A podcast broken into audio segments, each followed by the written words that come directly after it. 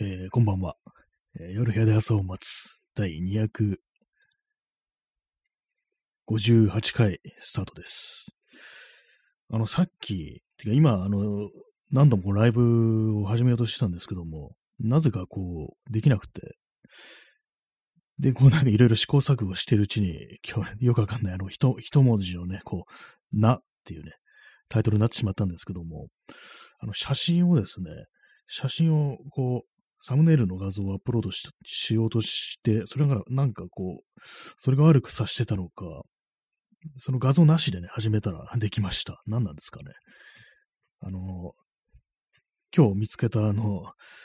へのへのもへじの落書き、グラフィティと言っていいのか何なのかって感じですけども、それをね、こう、その写真をね、載せようとしたんですけど、なんかできませんでしたね。謎ですね。たまにこういうことあるんですよね。なぜ、なぜ画像が悪さをするのか、ちょっと理由はね、わからないんですけども、普通にあのスマートフォンで撮ったね、普通の写真なんですけどもね。はい、えーそんな感じで、258回を始めたいと思います。今日のタイトルの何はね、意味がないので、特にあの、考えないでください。深読みはしないようにというね、感じなんですけども。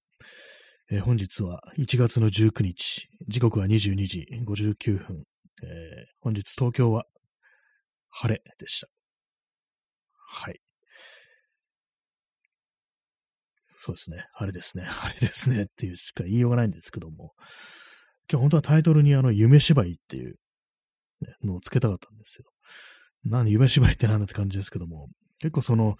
なんかあれですね、あの、いろいろ見てると、やっぱこう、この時期というか、年末から年始かけて、やっぱ元気ない人がなんか、多い、ちょっと参ってる人が多いななんていうね、なんかどうもそんな感じに見えて、そういう時どうすればいいんだろうっていうふうに思って、まあいろいろなんかこうね、ひたすら横になるとかそういうようなね、なんか気晴らしをするとかそういうのいろいろありますけども、なんか元気であるというふうに芝居をする。まあそれはちょっと無理っぽくなりますけども、何かこう普段と違う自分であるというか、今までの自分とは違うという、そういう感じでなんか芝居するっていうね、まあ別の人間っぽくなりきるみたいな、そんな感じでね、なんか装ってみるっていうのがちょっと聞いたりするのかななんてことを、ふと思ったんですけども、まあんまこう深く考えてないのでね、こう、まあ、なんていうか普段の自分から離れて、こう、まあそのね、芝居だとしても、こうね、そういう、なんか縛りみたいなものから解き放たれた気分で、こう、なんか生きるってのが、たまにはね、いいのかななんていうようなことを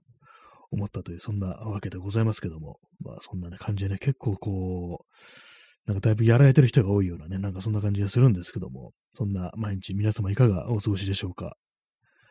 ね、今日、今日は寒いのかな？なんかよくわかんないですけども、あの、調子悪い時はね、よく散歩をするといいっていうね、体というか、まあ、頭の調子が悪い時と散歩をするといいなんていうことを聞きますけども、まあ、結構この最近のね、ここ最近の放送何度か言ってますけども、あんまこう散歩がね、こう、効かなくなってる的なね、ことを言ってたんですけども、どうもあれですね、あの、体がちょっと疲れてくるくらいまで歩くと効くっていうことに気づきましたね。効くというかなんか、ちょっとね、なんか、マシになる的な感じでね、こう、思ったんですけども。まあね、結構あれですからね、まあ、その、効果が出てくるまでに結構長いこと歩かなきゃいけないっていうわけなんで、割になんかこう、こう、あれですね、大変であるっていうね、そこに、そこに行くまでね、延々歩き続けるってことがね、こうできないっていうね、ことも多いと思うんですけども、なんか、すぐになんかこう効果が出てね、気晴らしになるっていうようなことはない、ないのかなと思ったんですけども、走る方がまだちょっとあの、体に負荷が、体にかかる負荷が大きいから、結構効くのかななんてことをね、ちょっと思ったりしました。筋トレなんかもよくそういうふうに言いますよね。なんかもやもやっとしたらね、筋トレして吹き飛ばすっていうね。なんかそんなことをあの、武田真治が言ってましたね。な、もやもやをね、なんか筋トレとかして吹き飛ばしたみたいなね、話をなんかしてたような気がするんですけども。まあなんかこういろんなね、こう、気晴らしというか、なんていうかね、気晴らしというか、なんかこう、ちょっとあの目をね、違うところに向けるみたいなそういうことって、まあ人間必要なんだなっていうようなことはね、結構思うんですけども、皆様はどんなね、どんな、あの、そういうやり方ありますか？結構ね、私はね、考えてみると、前まではね、割となんかその、過食みたいなね、ことをね、するときありましたね。最近やってないんですけども、割にね、それでなんかね、結構太ったなみたいなね、ことは感じ、感じたりしましたね。すいません、今ちょっと背中がね、急に痒くなってきてね、あの、若干今、あの、上の空になってました。もう大丈夫です。本当なんか、乾燥してますね、本当に。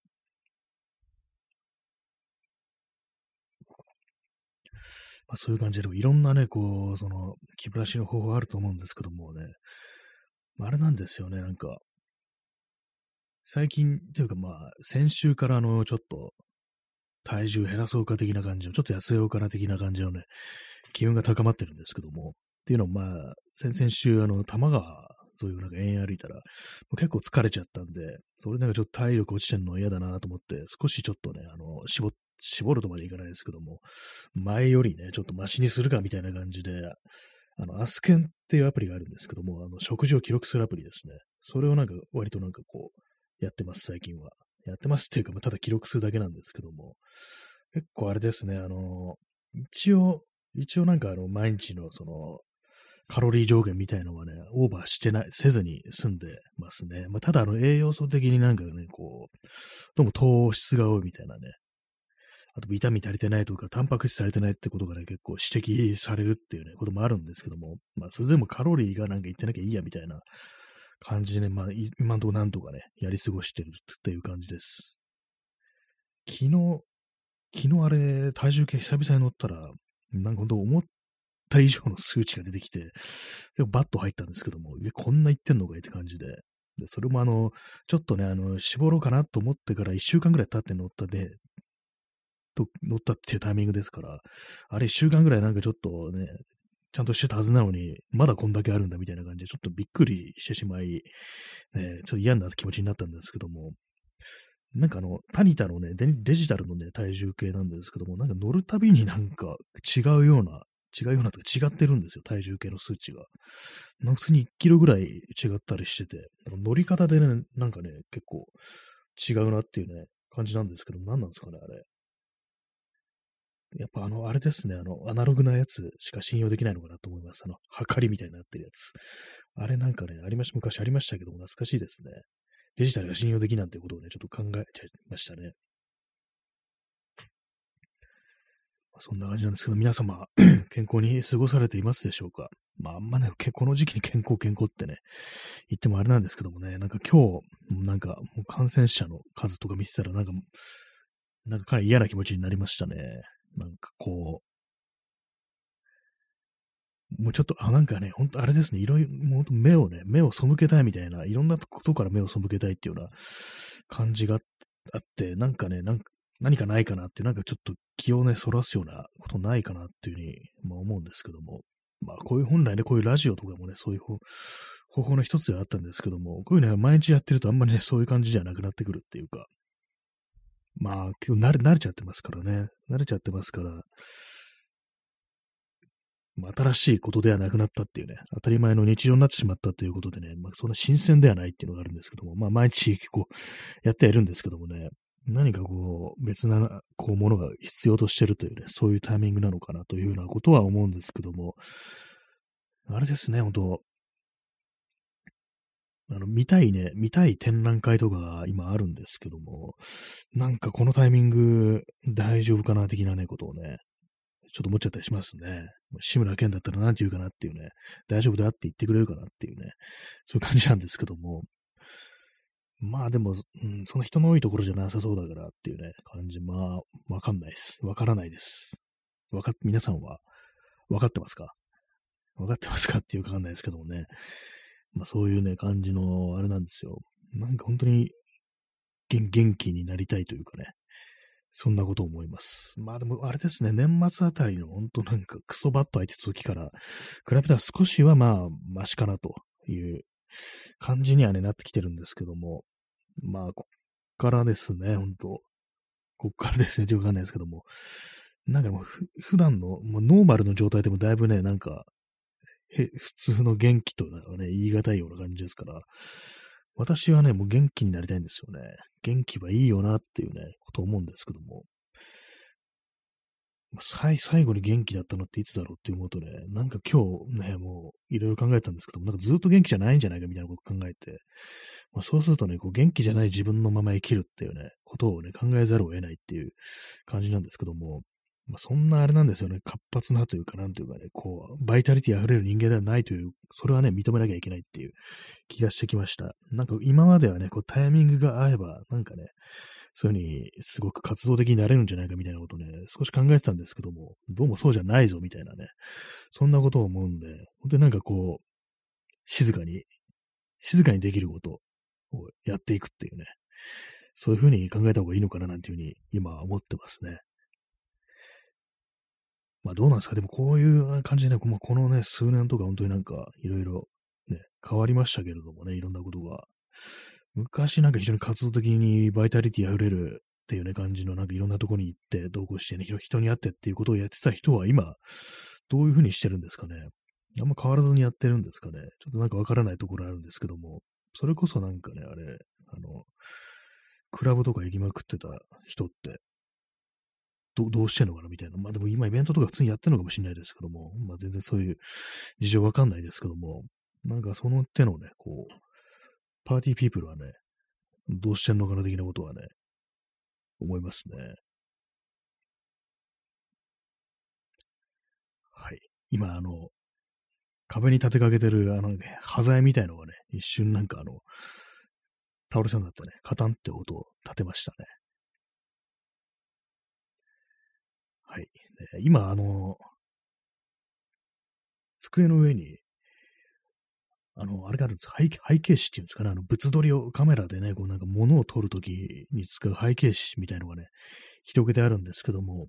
これはあの、何をしようとしたかというと、物撮りをやってみようっていう、やってみようっていうね、レベルではないですけど、なんか、ちょっと撮ろうかなみたいなね、ことを思って広げたんですけども、なんかね、透けてんですよね。この紙が薄いんだかなんだかわかんないですけども、で、まあ、その背景のというかね、その背景紙の下にある机の天板、木ですよね。そのね、なんか黄色っぽい色がなんか透けて見えるっていう感じなんで、なんかすごいなえるな、なんていうふうに思ってます。なんあの、物撮りというやつね、全然やったことないんですけども、もうせいぜいなんかそのメルカリとかね、なんかあのヤフオクとかに出品するときぐらいしかなんかこう、物を撮るなんてことしないんですけども、あれもなんかね、非常になんか奥深いというかね、テクニックが必要なものであるなんていう、そういうこと聞くんで、なんかやろうかなみたいな。別になんかその、商品とかを取るわけじゃないんですけども、なんかこうインスタとかになんかね、アップしようかなみたいな、自分の持ってる持ち物を取ってアップしようかなみたいなことを考えてやったんですけども、なんかなんかこう、本当やる気が出ないというか、なんかうまくできない。なんかうまくできない、本当なんかね、最近思うんですけども、私はこううまくできないということをなんかすごく恐れるようになったっていうのがあったりして、まあ、過去ね、なんかこういろんなことやろうと思って、中途半端になったとか、できなかったとか、失敗したとか、そういうことがね、なんかこう、何かやろうとするたびにフラッシュバックするような、ね、そんな感じになってるなっていうことに気づいてしまって、なんか今までね、結構その目を背けてたみたいなことにね、最近なんかこう、あえてね、なんか、なんか自分のい、なんかこういうの嫌だな、みたいなね、ことを考えたりするんですけども、なんかこう新しいことをね、したくないっていう気持ちがなんかすごく最近はね、強くあるというね、ことを認めざるを得ない、そんな感じになってます。皆様はどうですか？こう、新しいことするの好きっていう人いるんですかね？よくまあなんかいろんな人に会うの好きっていうね、ことを言う人いますけど、私はなんか昔からそういうのちょっとよくわかんなくって、ね、なんか、初めて会う人とか緊張するじゃんみたいな、なんかそんなことをね、まあ、思ってたんですけども、なんか非常にそう新しいことが苦じゃないというね、人にはなんか非常にまあ憧れるものがありますね。本当自分とは正反対の性質を持ってるっていうふうに思うんですけども、本当になんか、私あれなんですよね、本当に。一定のレベルにとどまるのがね、得意すぎるっていうね、まあ、それ得意っていうのかって感じですけども、ほんとなんかね、あの、前進しない、上昇しないっていうね、上達しない、ね、成長しないっていうね、感じなんですよね。なんかそれがなんか本当に嫌であったりして、このそもあれなんですよね。続けてられるのはね、続けるのって大事ですよね、本当そうずっとやる、しつこくやるっていうのは一つのやり方ではあるんですけども、やっぱりね、こう、もっとね、上に行きたいっていうね、気持ちがあるというかなんか、何かもうっとね、こう、あってほしいみたいなね、そんな感じなんですよね。なんか今急に思い出したんですけども、あの、エレファントガシマシの、なんか昔の曲で、だってそうだろう、こんなもんじゃねえだろう、この世の暮らしはっっていうね、もっとなんだか他になんだかありそうな気がしてるっていうね、なんかそんな歌詞の曲があったと思うんですけども、なんかそれを今ふと思い出しました。まあ、その感覚ですね。なんか他に何かあるだろうっていうね、ことは思ってきたんですけども、なんかこう今までのね、こう、いろいろ振り返ってみるとね、なかったな、みたいな、何かこう、本当になんか同じところにね、ステイっていうね、感じでね、とどまってたなんか自分ばっかりがなんか思い起こされるようでいて、なんかこう、とどまるなりのな、ね、とどまってる中で何かこう、新しいものを見出していくっていうような、ちょっとあの、考え方変えないといけないなっていう、あんまりね、こう、自分という人間を急に変えようというか、ね、こう、本当になんか正反対の人間になろうとしても無駄なんだから、今のね、あるもので何とかするっていうか、今あるもので何とかしつつ、そこから中から新しいものを見つけるっていう、そういうふうにね、なんかこう、したいなぁ、なんていうことを思いました。まあ、それしかないというかね、まあ、そんなことを思ったんですけどもね。で、この間あの、ね、あの、この放送でも、私を聞いてるね、このラジオトークのね、人で、中トロ議長っていうね、人がいるんですけども、その人のね、放送を聞いてて、あの、地方の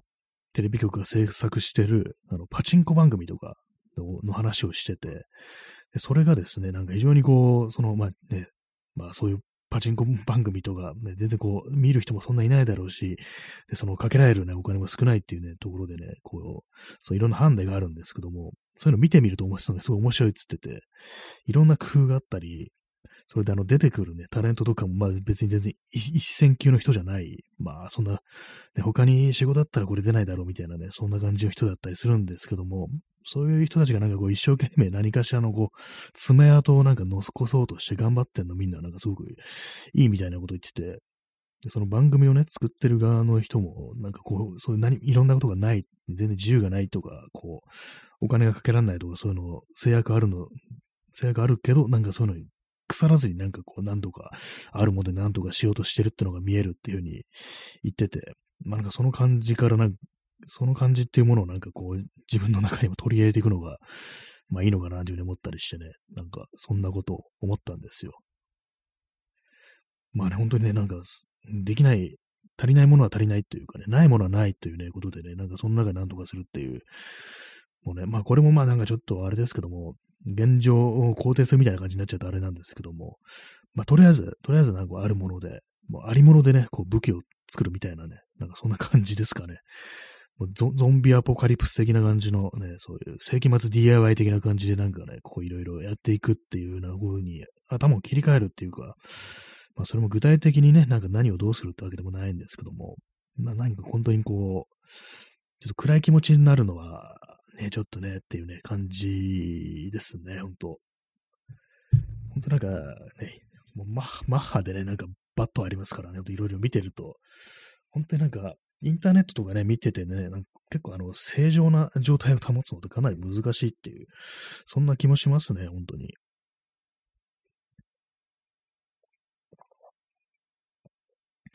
まあ、そんな感じなんですが、皆様はね、いかがでしょうか？なんかほんとツイッターとかなんかいろいろ見てるとね、かなりこう参ってる人が多いっていうようなね、感じですね、本当に。結構あの、今日も私のフォローしてる人はなんか、結構その、結構しんどい状態にあって、なんかこう、やっぱ書くことで、ね、こういろいろセラピー的にしてるっていう風に言ってて、それであの、ツイッターじゃなくて、他のところで文章を書くみたいなね、そんな Google ドライブで文章を書くっていうような、そういうことをしてる人がいて、なるほどな、みたいなこと思ったんですけども、Google ドライブってあれですね、あの見に行くと、そのリアルタイムでその人が文章を打ってるのが、こう、わかるっていうね、そういう感じですね。そのまあ、同時に編集をしてるっていうね、作業がそのまま見えるんで、なんかこう、ね、今まさにこの人は文章をね、綴ってるんだっていうのが見えるのは結構新鮮な感じでしたね。結構その、まあ、ツイッターもね、あれ、まあ一応文章を書くってことはありますけども、ありになんか違いますからね、その長い文章を書くってことはないんで、結構そういうあの、ね、この、いわゆるプラットフォームによって、媒体によってね、こういろいろその、書く人間のそのテンションとかね、なんかこう、そういう精神状態みたいなものと結構関係してきますからね。またブログで書くのとツイッターで書くのとね、なんか、それこそノートとかで書くのとや、多分それなりに全部違うと思うんですよね。なんかその時にの精神状態みたいなものって、もう脳のね、脳の刺激される部分って結構違うと思うんで、だからまあなんか一つのね、あれにこだわらずになんかこう、いろんなやり方試してみるっていうのはいいのかもしれないなというふうに思いました。まあそ、そうか、Google ドライブにそういう使い方があったかっていうね、感じですね。文章ね、私文章を書くことによってなんかね、こう、そういうセラピー的な感じにするとかね、なんか救いにするっていう感じじゃあんまないんですよね。まあ、そうなんですけども、でも結構あれなんですよ。なんかこう、いろいろ頭の中でいろいろ考えて思ったことって、やっぱ書かないとね、なんか本当消えちゃうっていうのがあるんで、まあでもここのね、あのー、まあラジオとかでもある程度は残りますけども、やっぱなんか後から見るっていうね、のにちょっと手間がかかるっていうか、このトークっていうのはあの検索できないですからね。まあ、そういうのもあるんでね、なんか文章との形としてなんか思ったことをね、残すのっていうのは、まあまあね、ちょっと考えた方がいいんじゃないかなみたいなね、やっといた方がいいっていうね、ことを思うんですけども、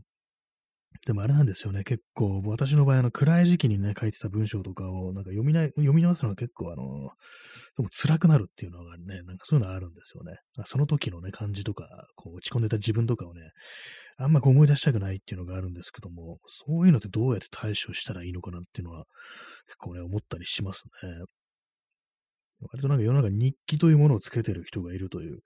ことなんですけども、まあ、日記って言ったらね、なんかいろいろね、なんかこう書くと思うんですけども、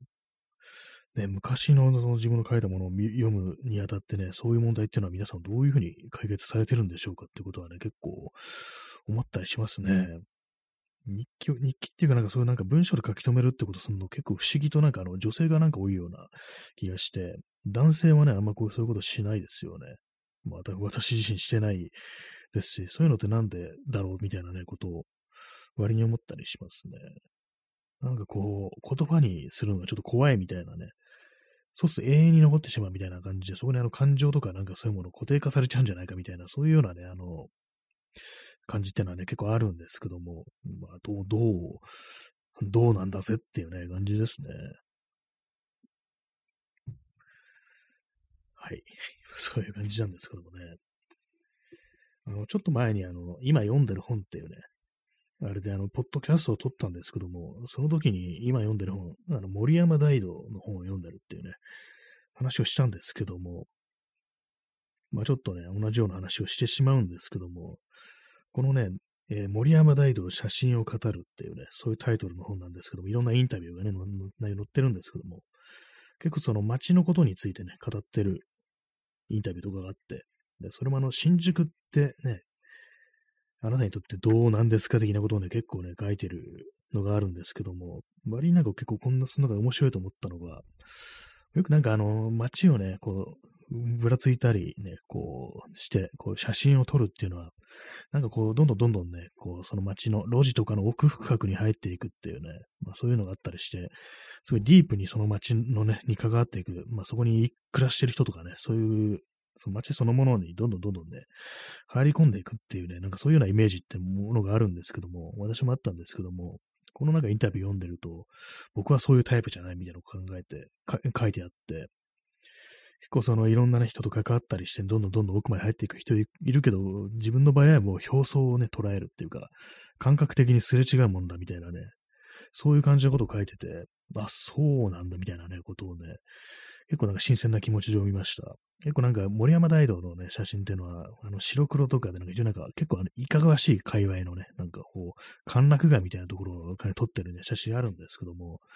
僕の場合はそういうところのね、中に、中までは入っていかないんだっていうようなこと書いてあって、まあ、入っていったら入っていって面白いこともいろいろあるんだろうけど、自分はね、ほんとなんかその、すれ違うみたいなね、ことの方が重要であるみたいなね、その一瞬のすれ違いの感覚みたいなものをね、重要視してるみたいなこと書いてあるんですけども、なるほどって思いましたね、結構。なんかこう、そういうなんかワイ雑なね、ものをなんか、こう、写真に収めていくってなると、本当になんかね、こう、その街の住民みたいになるっていうね、そういう感じをちょっと考えるんですけども、どうもそうでも、そうじゃない関わり方もあるってことをね、思うとな、何かこう、そう自分の中のなんかね、ちょっとした使いみたいなものが撮れるような気しましたね。なんか割も割と私もその街の中をね、ブラブラしてこう写真とか撮ったりしてるんですけども、別にね、なんかあの声かけて、人になんかね、あの、すいません、写真撮らせてくださいみたいなこと言わないし、でなどんどんどんどんね、なんかこう入っちゃいけないようなところにね、入っていって、すごいね、肉薄するってこと全然しなくって、結構まあ距離をとってね、なんか、なんかよくわかんない感じでパチャパチャやってるみたいなね、そんな感じなんですけども、そういうのってなんか間違ってるのというかね、なんかこう、そういう距離を置いてるっていうのはなんかいかがなもんかみたいなこと自分でまあ思ってて、割となんか引け目というかね、なんか後ろめたいところってあったんですけども、その表層みたいなものをさらうっていうやり方もあるんだな、なんてことはね、結構、割と新鮮な気持ちでね、こう、捉えたという感じでしたね。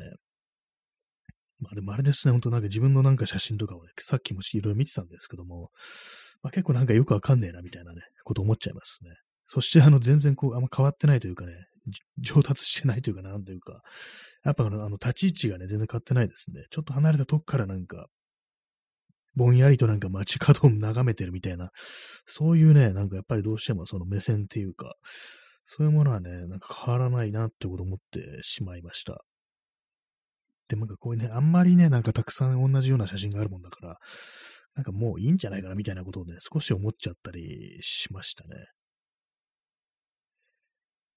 まあ、いや、今日もね、別に何もね、写真を一枚も撮ってないっていうね、感じなんですけどもね、なんかね、どうどうなんだ、どう、どうすればいいんだろうみたいなね、ことがありますね。えー、XYZ さん、肉薄しなくていいってかなり気が楽になりますね。昭和の写真家ってみんなたぎってる印象があるので、いい距離感も大事ですね。そうですね。本当なんかあの、昭和の写真家みんなたぎってる印象あるっていう。それありますよね。本当なんかもう限界ギリギリまでね、近寄ってね、なんかこう撮ってるみたいなね。と、取る対象になんかぶん殴られたなんぼみたいなね。なんかそういう、まあこれもなんか思い込みだと思うんですけども、そういうようなところにね、印象あるっていうのはあるんで、なんかそう、必ずしもそれいうのがなんか、関わり方ではないぞっていうのは、こと聞くとなんか本当に、ああ、なるほどっていう感じはありますね。ま、すごくね、なんか本当に奥奥までに入っていってね、なんかそのいろんな人と親しくなって撮らせてもらうっていう、それはそれなんかすごくね、迫力があるし、こう魅力もあるっていう感じなんですけども、ね、そこからちょっと一歩引いたところはね、なんかそういうのがあるとね、あるって聞くとね、なんかなるほどっていうの思いますね。これ私他にあのね、好きな写真家の松本幸志っていう人がいるんですけども、松本幸志っていうのはカタカナでね、こう、講師というね、名前の、夜景をね、すごい非常にたくさん撮ってられる方なんですけども、ブログとかもやってて、たまに、たまに見るんですけども、結構そのね、松本さんのね、場合、ま、珍しくね、さん付けしますけども、あの、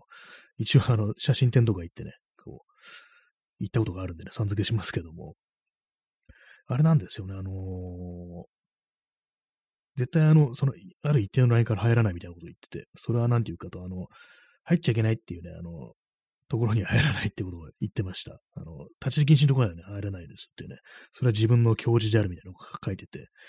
なんかいろいろなんかそういうふうに勝手にね、なんかいろんなとこ入ってって、なんかやっちゃう人いるけど、自分はそういうことはしないっていうふうに書いてあって、なるほどなって思ったりして、割となんかね、すごく文章もなんかいいなっていうような感じの作家さんなんですよね。えー、ダーマさん、拙者、激写。そうですね。昔のなんかイメージですよね。ほんと60年代とかの70年代とかギラギラした感じっていうか、ほんとなんかね、ギリギリまで近寄るみたいなね、ああいうのありましたからね。結構昔なんか写真雑誌とか行ってなんか、内容はなんか、本当になんかエロ本的なね、なんかエロ、エロ目的みたいな、なんかそういうのが結構あったらしいんですけども、なんかね、そういうなんか、とはちょっとね、違う感じの関わり方というものをね、こうああってもいいんだっていうことが分かるとなんか、うん、なるほどっていう感じでなりますね。まあ、ただそれはそれとしてなんか自分のやってることがなんかすごく非常にマンネリであるみたいなね、ことはちょっと考えちゃったりするんですけども、やっぱり適度に新しいこともしていくっていう、そういうのが必要なのかななんて思いますね、本当新しいことしなきゃっていうことをなんか本当になんかこの数週間思ったりしてますね、本当まあ、それでいて、かつね、なんかこう、ある一定のね、ペースで落ち着いてるっていうのもあったりし、な何かこう、そうですね、よくわかんなくなってますけど、そんなことを思ってるというね、話でございました。なんかちょっと中途半端なんで、少し延長します。ね、5分程度、あの、インターバルを置いて、30分ってちょっと微妙ですね。なんか、なんか40分とかだったらいいのかなよくわかんないですけど、まあ、少しあの、ね、もう少しやります。5分少々のインターバルをいただいて、また再開したいと思います。昨日も1時間やりましたね。はい。第1部か？はい。えー、第2部開始でございます。なんかどうもあの、ラジオトーク自体があれですね、あの、サーバーエラーが頻発してるようで、なんか調子が悪いみたいです。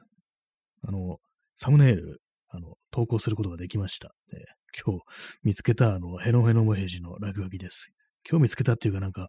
結構ね、前からこのヘノヘノモヘジの落書きいろんなところで見るんですけども、何なんですかね？これ一周回ってっていう感じなんですかね？これは本当に単なる、まあ、落書きなのか、それとも、グラフィティ的な何かなのか、どっちかよくわからないんですけども、いろんなところでまあまあ見るような気がしますね。えー、あと、そうです。あの、お便りをいただきましたので、えー、ラジオネーム、白い水さんより、癒されましたのね、こ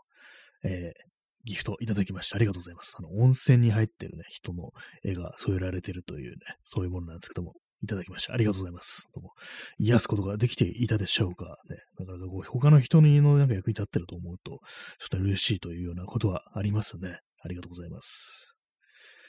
はい。まあ、そういう感じで第2部なんですけども、さっき何の話をしてたかなっていう感じも忘れちゃいましたね。なんか。結構その5分のね、こうインターバルの間になんかこう、ついついね、こう、ツイッターのタイムラインとか、なんかニュース的なものを見てしまうと、なんか何の話したかなみたいなね、ことをね、忘れてしまいますね。そして、あの、非常にやっぱなんかこう、バットなニュースも流れてくるというね、そういう感じでございますけども、ね、あれですね。あれとしか言いようがないわなんてことをね、とも思ってしまう、そんな感じなんですけども、ね、皆様日々いかがお過ごしでしたでしょう、お過ごしでしょうかっていう感じですけども、あれですね、さっきあれでした、あの、写真の話をしてたんだった。森山大道の話をしてましたね。結構私の中で森山大道ってなんか、写真がすごくいいっていうよりはなんかね、あれなんですよね。こう、どっちかさ、ロックスター的な感じですね。あの、写真だけではなく、なんかこう、文章とかね、あの、動画とかあります。映画みたいなのもありますからね、その、ドキュメンタリーみたいな、なんかそういうので、なんか撮ってる姿とかなんか非常にこう、いいなっていうようなことをね、思うというか、ああいうのなんか映像とかで見てると、自分もなんかこう街に出てね、なんか写真とか撮りたくなるななんていう、そういう気持ちにさせるというね、ところがあったりして、まあそういうのがあるんでね、写真家としてすごくね、いいっていうより、なんかこう、スター的な感じなんですよね、私の中では。まあ、つっても私、ね、あの、写真集は持ってないんですよね。なんかエッセイ集とかで文、本はね、持ってるんですけども、何冊も、写真集は持ってないっていうね、なんか、ちょっとあれな感じですね。はい。私、あの、全然写真集ってね、あんまこう、買わないんですよ、写真撮んのに。あんまね、こう、持ってなくって。不思議ですね。なんか文章がなんかたくさん入ってないとなんかっていう感じのところがあるんですよね。はい。まあ、もともとそんな本をね、買わないんですよね。本なんかもと好きあらば図書館でね、借りてくるっていうね、そういう感じなんですよ。なんかね、こ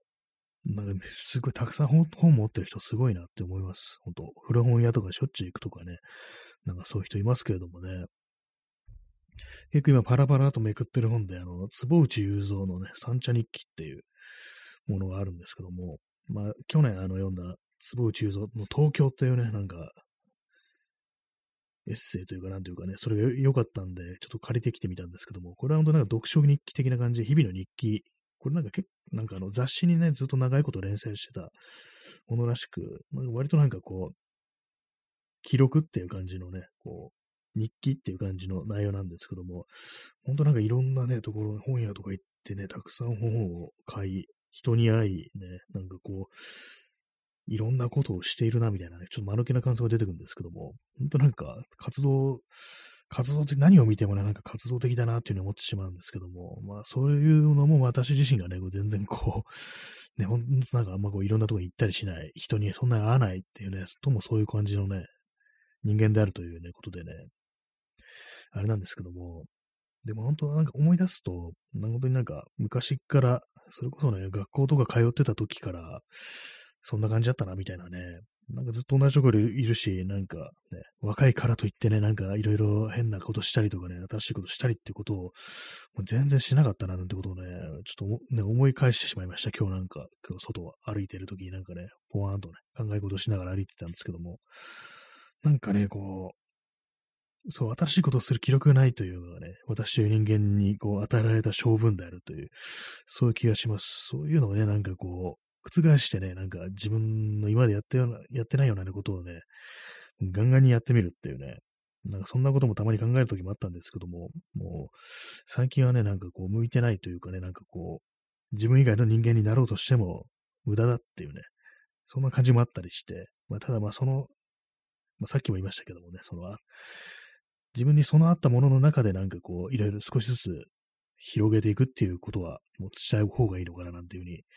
思ったりしますね。まあ、それが何なのかというね、感じになるとあんま思いつかないんですけども、あの、このラジオやるってのは、一つそういう感じでありましたね。もう慣れてしまっててかなりなんか普通になっちゃってるんですけども、最初ね、やった時は本当こう、なんか自分のね、自分の声を録音してね、知らない人に聞かせるなんてっていうそういう感じだったんですけども、なんかできましたからね。まあそう、こういう感じでなんか少しずつ少しずつ自分のなんか領土を広げていくみたいな感じのことってのは、やった方がいいっていうふうに思いますね。皆様も結構あるんじゃないですかね。こういうことなんかやってみようっていうふうに思ってるんだけど、できないっていう。それもなんかあの全然自分に合わないようなやつじゃなくって、なんかやろうと思えばできるんじゃないかっていうね、ちょっと思い、ね、切りが足りないだけでできるんじゃないかっていうね、そういうことって結構あると思うんですけども、なんかそういうことがね、なんかこう、できるようになんかお互いなんか背中をね、少しずつ押し合うというかね、こう、少しだけね、なんか手助けしてね、それこそ元気玉を送り合ってね、元気の玉を送り合って、なんかなんとかね、こうしていくっていう風なね、そんな場があればなんていうふうに思うんですけども、どうですかね？どうですかねっていうね。まあなんか場というものも難しいですからね。まあこの放送もまあ毎日やってるわけですし、一つのね場ではあるっていうようなことはまあ思うんですけども、これがなんか相互にね、なんかやりとりする。まあ例えばね、この聞いてくださってるね、今もう、聞いてる方同士がなんかこういろいろやりとりするってなると、なかなか結構そのね、システム上難しいというか、なんというかこう、そういうなんかね、スパークみたいなものはね、あまり生まれづらいみたいなことあるんですけども、やっぱりなんか、なんかちょっと溜まり場的な場所ってのは本当必要だなみたいなことはね、なんか最近思うんですけどもね、まあ、それもなんかこういう状況ではね、現実の溜まり場みたいなものはね、こうあんまりこう、ないし、まあ、大人になるとね、そんなものってのはね、なかなか難しいですからね、物質とかじゃないんだからっていうね、感じですよね。まあ、そういうのがあって、なんかインターネット上のそういう溜まり場みたいなものがあればいいのかななんて思うんですけども、それをなんかこう作ってね、こう行くのも、ちょっとどうすればいいのかわからんな、みたいなね、まあ思いますね。なんかこう、今のなんか子供たちとかはなんか、あのゲームやりながら、あの、ディスコードとかね、なんかそういうなんか、のでね、会話するなんていうね、ことをね、なんかこう、やるそうじゃないですか。やってるそうじゃないですか。なんかその感じっていうものをなんか大人も逆にね、逆輸入していくっていう、そういうのもいいんじゃないかなと思うんですけども、なかなかね、こう、まあでもそういうね、そういう子たちも学校という場があってこそのね、そういう放課後のね、そういうようなことができるっていうのがかもしれないですけども、ともね、大人のね、大人がね、いられる場というのはなかなかこう難しいなというふうに思いますね。本当仕事場ぐらいしかね、そういうのってないですけども、なかなかね、それはそれでね、なんかこう、問題が生じやすい場であるっていうね、それだとなんか本当昭和の感じになっちゃいますからね、なんか。仕事場にしか居場所がないっていうね、まあ、それもいろんな形ありますからね、今もね、別になんかこう、一つのね、ところにみんないるってわけじゃないっていうのが当たり前ですからね。まあなんかね、なんかそう考えたらどうしたらいいのかっていうことは思うんですけどもね。はい。まあそのようなことを思ってるという感じでね、なんかでも本当なんかあの、少しやってみたいと思ってるけど、どうも思い切りがね、こう足りないとかね、なんかそんなことっていうのをなんかそういうのリストアップして、少しずつ少しずつ、そう足元広げていくなんていうことをしたいな、なんていうふうに思ってありますね。えー、耳かきさん、時はそう。あーと、あ、時はそう、その感じかもしれないですね。あれね、ほんと住んでるとこはみんな一緒だし、ね、本当に頻繁にこう部屋同士、部屋同士ね、やりとりしててなんていうね、そんな感じだと思うんですけど、確かにね、住んでる場所一緒なら、まあでもそれはあれですね、今の感じで言うと、それがあの今、シェアハウスとかそういう風な感じになってるんですかね。まあああいうところの住んでる人ってのはどういう感じのやりとりしているかわかんないですけどもね。まあ中にはそれこそ時はそう的なね感じで、ね、こう、やってるっていうね、なんかいるかもしれないですね。そういうのも多分意識し、そういうの意識、時はそう意識したそういうのもあるんでしょうね、いくつも。あんまそういうの熱心に見たことがないですけども。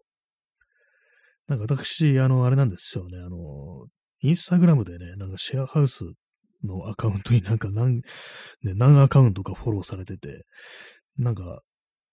その辺はあの投稿とかあるわけじゃないんですけども、なんかたまにそういうふうにあのね、住んでる人同士がなんかワイワイしてるっていうね、情景が流れてくることがありますね、インスタグラムに。えーえー、P さん、半ば自死を選んでしまったテラさん。ああ、あの、時はそうでね、一番こう、頼れるね、兄貴分みたいな感じでみんなのね、こう、それこそ藤子不二雄のとかもう大変お世話になったというね、テラさんというね、漫画家。もうなんかあの、その、あれですね、あの、漫画っていうのはもう子供が読むものなんだからね、そういう俗悪なものはね、決してこう許されるべきではないのですっていうようなこと、非常になんかそう自分のね、その漫画というものに対する、こう、思いっていうのが強すぎてなんかその、いや、ね、ちょっと時代から取り残されてしまったような、そんな感じになって、最終的にはちょっと、ね、自ら死ぬような形でなんかこう、ね、亡くなってしまったみたいな、そういうね、なんか人がいたっていうね、なんかすごい悲しいね、あれですよね、本当なんかね、もう漫画をね、続けられなかったのかなみたいなね、あんなね、感じで終わらなくてもっていうね、ことをね、思ったりしますね、なんかほんと。なんか亡くなるね、前もなんかこう、その時はそうでのね、こう仲間たちを集めてなんか最後にみんなでこう、ね、飲み会みたいなね、やってね、こう、パーティーみたいなのやって、それで終わった後、もう、ね、今後、皆さんとは連絡取りませんからみたいな、そういうことを言って、そこからあの、交流を一切立ったっていうね、なんかあんまりな感じのね、ちょっと思ったりするんですけどもね、何かね、他になかったのかなみたいなね、ことは、ちょっとなんかね、本当あの話とかね、読んでてね、ほんとバッと入るような感じになりますね。なぜっていうね、感じのね、あれですけどもね。まあそういうわけで、人が集まる場でもなんかいろんなまあね、そういう感じで大変なこともあるでしょうけどもね、なんかなんなんというかこう、どうしたらいいのかっていうね、感じですね、本当に。まあね、まあどう、どうしたらいいんでしょう。なんか答え知ってる人いたら教えてくださいってね。これをね、聞いてくださってる皆さんの中にね、神様がいたら教えてくださいっていうね、こと思いますね。ロマンスの神様ってなんだよってね、たまに思います。ね、たまたまにあの、ツイッターで私、あの、ロマンスの仏様っていう、唐突にね、つぶやくことあるんですけどもね、仏様と神様、だいぶ違うような気がしますね。仏様って言うと死んでる人も含みますからね。神様だとなんかずっと神ですけども、仏様だとね、亡くなった人が仏様になるということでね、元は人間であるっていうね、そういうのありますからね、だいぶ違うぞっていうね、ことを思いますけども、まあ、あんまりこう宗教に詳しくないのに適当なこと言ってますけどもね、まあ、この聞いてる中に神様がいましたら、ね、お救いくださいませというね、まあ、そんな感じの放送なんですけども、もう最終的に神頼み、神頼みになってるというね、そんな感じの放送ですね。えー、つぴきみんさん、さっさばありがとうございます。ね、もうさっさば飛んでくると、もうこれ神様じゃないかなっていうね、ことを思ってしまいますね。これはもう、神からのね、こう、ね、本当になんか脅しであるってことを思ってしまいました。ありがとうございます。ね、つぴくみさんの名前で思い出しましたんですけども、思い出、思い出しましたんですけども、変な日本語ですね。今、ピクミンのなんかあれありますよね。あのアプリで。歩いてるとどんどんピクミンが増えてくるっていうね、そういうのがあるらしいんですけども。でもそれでなんかね、あの、歩歩くことによって増えていくから、だから、調子悪いと歩かなくなって、あ、ピクミンが全然増えてないってことは今すごい自分調子悪いんだみたいな風なね、なんかそういうなんか謎のバロメーターみたいになってるっていうね、そんな感じのことをね、書いてる人いましたね。えー、クジャドリさん、1500円の水、ありがとうございます。いいですね。水、いいです。なみなみと継がれた水だけど、普通にストロー刺さってるっていうね。いいですね。ありがとうございます。水もね、なんかストロー刺して飲むと美味しかったりしますかねっていう、まあ、変わんないでしょうけども、ストローを刺すことによって気分を上げて、これただの水じゃないぞっていうふうに思い込んで飲むっていうね、そんなことをやってみたら面白かったりすんのかなっていうね。まあそういうね、日々の小さなね、おふざけというかなんというかね、そういうものがあると少し気持ちは明るくなるのかなっていうふうに思ったりしますけども、まあでも調子悪い時って本当何もできないですからね、本当私も年末年始何もできませんでしたからね、まあ何もとは言わないですけども、本当になんかこう、ね、全然こう能動的に動けるってことがなくって、まあ、今も結構ね、そんな感じですけどもね、えー、P さん、即身仏。あ即身仏、あの、地面の中にね、こう埋まって、こう、ありますよね、あれは。よくあんなことしたなと思います。あの、あれは確かあの、ね、埋められる前に、あの、五穀を立ってね、食べ物、まあ、をね、こう、食べないで、胃の中空にして、綺麗な状態でこう、入るっていう風に言いますよね。それでなんか私ね、昔読んだ昔話かなんかで、あるね、お坊さんがまあそういう感じで即身仏だということで、地面に埋まるわけですよ。まあ箱の中にね、入ってね、地面に埋められるって感じなんですけども、一応ね、その、地中でもってね、こう、成仏するまでね、即身仏になるまで、まあ、お経をね、唱え続けるんですよ。でその間、まあ、窒息するわけにいかないんで、その、穴が開いててね、あの、ホースみたいのがね、まあ、昔ホースなんてないでしょうけども、まあ、管がね、こう、その箱から伸びてて、空気だけはできる、呼吸だけはできるっていう感じにするんですけども、あるね、なんかこう、そのね、村のね、娘さんがね、その即身仏になるというね、お坊さんをこう、気の毒に思って、それでね、せめてなんか少しでも食べ物をっていうね、感じで、その 管の中にね、こう、ご飯粒をね、なんかこう、詰めたというね、ことがあり、まあ、そう、当然そう、塞がってしまうわけですから、非常にまあ呼吸できなくて苦しんで死んでしまうというね、感じになるんですけども、そのことによって、もう成仏することができず、即身仏となることができず、ね、呪われてしま、呪われたって言われるんですけども、その未練を残してね、こう、なんかね、こう、妖怪みたいになってしまったっていうね、なんかそんなね、話を聞いたことがあります。きついですよね。なんかこう、唯一のね、生命線であるね、こう、その管がね、米、米粒で塞がれてなんか苦しんで、思いをして死んでしまうってね、なんか、しかもその後ね、なんほどけになれないっていうのが、本当悲惨な感じするんですけども、結構似た類のね、あの、パターンがありますね、昔話って。同じような感じで、あの、ね、即身仏の感じで、それ、あの、不堕落都会っていうね、結構なんか難しい字で書くんですけども、これあの、私、あの、諸星大二郎のね、漫画で読んだんですけども、それはあの、地中に埋まるんじゃなくって、小舟に乗せてね、沖に流されるっていうやつなんですけども、まあ、そのね、こう、海の向こうにある、ね、こう、あの世に、浄土に向かっていくっていうね、やつなんですけども、ね、XYZ さん、不堕落都会。そうです。かなりね、そう、画数の多い感じのね、難しい感じなんですけども、それです。ね、それで、まあ、同じように、まあ、あの、箱みたいに入れられて、で、まあ、外から出られないように釘を打ち付けて、まあ、こう、流されるって感じなんですけども、まあ、あるね、こう、お坊さんがこう、そういう風に感じで、まあ、その箱の中入るんですけども、その前にあの、そのお坊さんを見送りにね、なんか、村の人たちが来るんですよ。その中のね、一人、村のね、娘さんの中に非常に美しい人がいて、で、そのね、僧は、坊さんは、そのね、女の人に心を奪われてしまい、ね、もう、もう今、即身仏になるって、それを翻してね、もうやめたいっていう風に言ってね、なんか暴れたりするんですけども、それをなんか、ね、今ここまで来てね、そんなね、引き返すなんてっていうね、そんな体裁が悪いってんでね、もう無理やりなんかその箱の中ね、押し込めてね、外外から釘打ってね、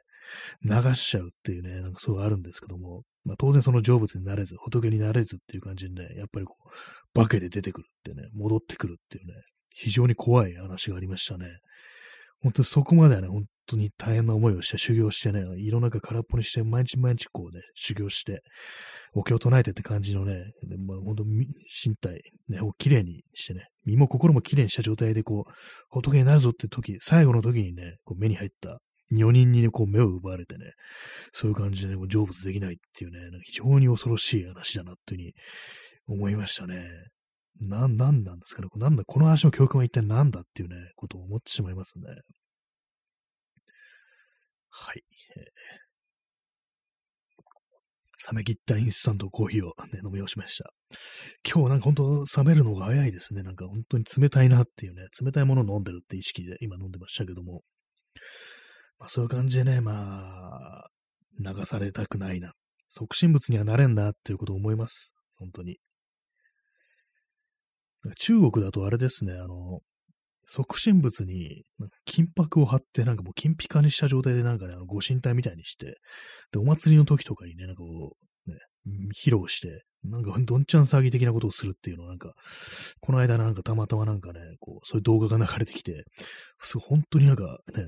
金の、金の坊さんだな、みたいなこと思いましたね。すごいね、ピカピカのなんかそう、即身仏みたいな、全、全身にね、ミイラなんですけども、全身に金箔をね、払えてね、ほんとピカピカなんですよ。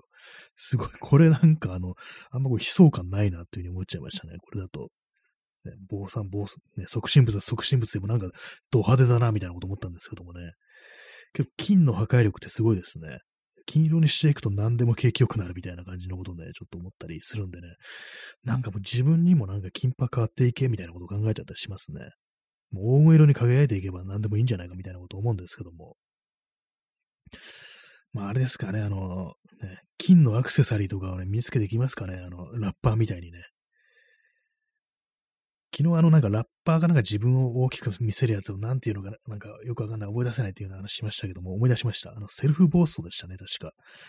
まあ、その感じでね、もう行こう、行くか、みたいなこと考えるんですけども、まあ、あれですよね。こう、それこそ自分のね、身の丈に合わないようなね、そんな感じのあれになっちゃいますからね。まあ、金、金じゃなくてせめて銀ぐらいにしとこうなんてことをね、まあ思いましたという、そんな話です。えー、耳かきさん、ドラマの相棒で即身仏の回がありました。即身仏が出てくる回なんですか？ら水谷豊が即身仏になるとかそういう感じじゃないですよね。なんかまあ、私相棒ほとんど見たことないんでね、わかんないんですけども、即身仏の回って結構なんか面白いです。タイトルすごいですよね。なんか、ね、次回ね、あれ、右京さんが即身仏にみたいなそんな感じですかね。それ死んでるじゃないかって感じですけどもね。なんか結構気になりますけどもね。なんか、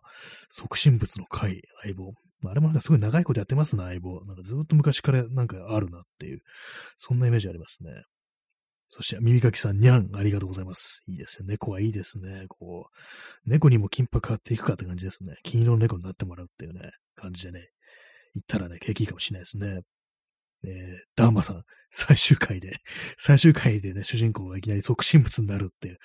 衝撃のラストですよね。唐突になんかあの、なんか五国五国立ちしてんな、みたいなね、飯食わないでね、なんかそんな感じのところからね、急になんかこう、最終回即身仏っていう、衝撃ですよね。刑事ですよね。刑事がなんか急に即身仏になって終わるっていう、もう、どんな展開の仕方したらそうなるんだろうって感じで思いますね。面白いかもしんないですね。相棒相棒って何だったんだろうみたいなね、感じですよね。最終回、次回最終回、即身仏っていうね、感じでね、バーンとなんかあの、即身仏ってね、なんか出てきてほしいですね。その一文字ずつ、ね。そんな感じで言ってたら面白いんですけどもね。まあ、キッコーさん、さっさばありがとうございます。ね。これはもう、これはもう神様でしょうって感じですね。もはやもうさっさば唐突に降ってくるっていうね、放送ですからね。これはもう相当なもんですよ。本当にまあ嬉しいものであります。本当ありがとうございます。えー、即身仏の話が出たり、殺馬の話が出たり、出たりって感じで、ね、なんか謎な感じ、完全に謎な感じの放送になってますけどもね、本当なんか、やっぱりあの、基本的にあの、死体が絡みますね、この放送。基本的にあの、よくあの、人肉食の話が出てくるとかね、あの、核戦争の話が出てくるとかね、あの文明崩壊とかね、大体なんか人の死が絡んでるっていう感じで、なんか、ある意味物騒だなってことは、まあ思うんですけどもね、本当何なんだろうっていうね、そのうちバンされるんじゃないかみたいなことはたまに思ったりしますね。まあ、実際その辺の検閲の体制みたいなものは、このラジオトークどうなってるのかわかんないですけどもね、いつかね、本当になんかこう、停止理由があのカニバリズムの話をしすぎだとかね、核戦争の話をしすぎだとか、なんかそんな感じで終わったら面白いですけどもね。それこそ最終回即身仏かお前って感じですけどもね。はい。まあ、そのような感じでね、お送りしてまいりましてる、参りましてる、ますけれどもね。わけのわかんない日本語にもなりますよね。こんなご時世じゃっていうね、感じですね。本当にな何かこう、あれですね。この状況、なんか家でできること、なんだろうみたいなね、こと考えるんですけども、もう飽きましたよね。まあ飽きたとかそういう問題じゃないのかもしれないですけども、なんかね、ずっとこれ続いてんなみたいなこと思ってね、で、なんか2020年の、ね、ほんとね、3月からね、なんかね、ずっとわけのわからん感じになって、まあ、それでね、もうすぐ2年、わけわかんないですよね。なんか、まあ、本当になんかでも、若い人とかだと、人生のうち2年がこれってなんか、かなりね、あれですよね。まあ、あれっていう2文字で済ますなって感じですけども、これはあれでしょうっていうね、感じですよね、もう。えー、クジャドリさん、10年引きこもってると、もはやプロになります。あもうもはやもう、もう専門家の、もうそういう感じになってきますよね。もう10年となればって感じですけども、ね、もうこれもうあれですよね、本当これが10年続いたら、ね、どうなるんだろうみたいなね。でもそうなると完全にもう社会がそれの感じにね、合わせる感じになりなるんじゃないかなと思うんですけども、ただ日本の場合なんかそうならなそうみたいなね、こと考えます。海外とかだとね、なんか、ちゃんと対応してみたいなね、まあそれもなんかあの、あれね、思い込みかもしれないですけども、なんか日本だとなかったことにしようみたいな感じでね、なんかそういう風な感じになっちゃうみたいなね、特に何も対処はしませんみたいな、なんかそんな感じのことを、もね、思っちゃったりするんですけどもね、一体どうなるのかというね、あれですけどもね。で、ほんと2年っていうね、あの、感覚がないですね。え、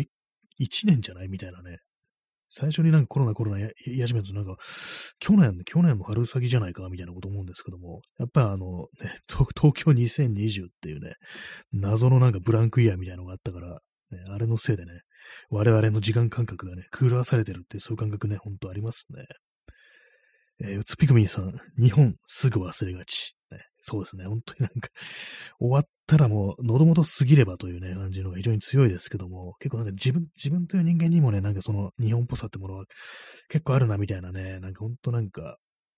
慣れちゃうっていうね、なんかそういうのあったりするんで、なんか本当、ちょっとか鏡じゃないですけどもね、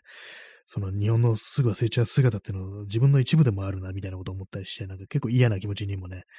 なることあるんですけど、自分で自分が嫌になるみたいなね、なんかそういう感じもありますけどもね、ほんと、忘れっぽいっていうね、ほんと、戦争責任とかもすぐ忘れますからね、ほんと、歴史も忘れるしっていうね、感じですけどもね。そんな感じ、まあ、ちょ、あ、また、ちょっとあの、暗い話になっちゃってますけどもね。まあ、やっぱこう、景気よくね、あの、その、促進物に金箔塗っていこうぜっていうね、話ですね。ほんとなんか、金箔をね、金箔でね、金ピカにしたあのコロナヘルメットとかね、そういうの被ってなんかもう、全力でダッシュするっていうね、体体を金色に塗って全力で、もう全裸でダッシュするっていうね、そういう感じでいこうじゃないかっていうね、ストリーキングってやつですね。ストリーキング、ストリーキング、なんか全裸でなんか街を失踪してなんか混乱に陥れるっていう、なんかそういう言葉があるんですけど、あれ何なんですかね。私なんか言葉としてね、知ってるんですけど、実際になんかそういうことをやった人もなんかいたっていうのはなんか聞いたことあるんですけども、だそれはあのなんか、確かにイギリスで、なんかね、しかも聖職者、お坊さんですね。なんか神父だったか牧師だったか司祭だったかなんかそういう感じのね、立場の人が、なんか裸でね、なんかダッシュしたっていうね、街中をダッシュしたっていうね、ことがあったらしいっていうね、そういうの聞いたんですけども、それなんで知ったかというと、あの、ザ・スミスのビッカー・インナ・キュッキュっていうね、そういう曲なんですけども、それがなんか、ご乱心してね、なんかストリーキングやったっていうね、坊さんの話をなんかネタにしたというね、歌にしたっていう曲らしいんですけども、な、なんなんですかね。ちょっとあの後で調べてみようと思います。そのイギリスのその話。なんかね、たびたびね、それいろんなね、アーティストがなんか歌にしてるっていうね、記憶あるんですよ。あの、マンさんっていうね、バンドでも、なんかね、ストリッパービカーっていうね、曲があって、それもなんかその、ね、全裸ダッシュのね、坊さんのお歌にしちゃっていうことらしいんですけども、歌詞知らないんですけども、なんかどうもそういうのが、ね、あるらしいです。ね、そのマンさんのボーカルのポール・ドレーパーという、ね、人は今まだね、こう、活動してて、この間なんかソロアルバムを出したらしいです。私のタイムラインで、その結構そのポルトレーパーのファンの人がいてね、相互なんですけども、たびたびその情報が出てくるんですけども、結構ね、いいですね、曲。なんかあの、コロナでロックダウンして、こうね、精神がかなり参ったなんていうね、なんかそんな話の、そんな歌詞のね、歌もあったりしてね、結構、ええ曲だな、みたいなことをね、思いましたね。はい、えー、あのね、全裸ダッシュの坊さんの話でした。結構なんか世界のその、ね、全裸ダッシュ、まあ私、私がツイッターでなんか、全裸パルクールとかね、よくわかんないね、あれを、ことをつぶやきますけども、実際世界にはね、そんなことやってるね、ちょっとイカれた連中がいるってことでね、その、どの、どういう時代があるかね、ちょっと今、急になんか気になってきたんで、検索してみます。そのイギリスの、その、坊さんが全裸ダッシュした事件とか、世界各地にあるでしょうね。まあ、日本ではあんま聞かないですけど、ちょっとね、調べてみたいと思います。何言ってんだって感じですけどもね、こんな感じでね。本日もお送りしてまいりました。第240、いや、258回かな。258回ですね。えー、いかがでしたでしょうか。まあ最後ね、前半の話で多少明るくなれてよかったです。まあそんな感じで本日はね、ご清聴ありがとうございましたと言い切ったところであと20秒残ってるっていうね、中途半端な感じです。最近この終わりのタイミングの感覚がちょっとね、雑になってきましたね。前はなんかピタッと終わらせられたんですけども、結構最近なんか鈍ってきてる感じでね、前みたいになんかこうピタッとね、収めたいというような感じあるんですけども、なかなか難しいななんていうふうに思ったりしております。えー、それでは皆様、さよなら。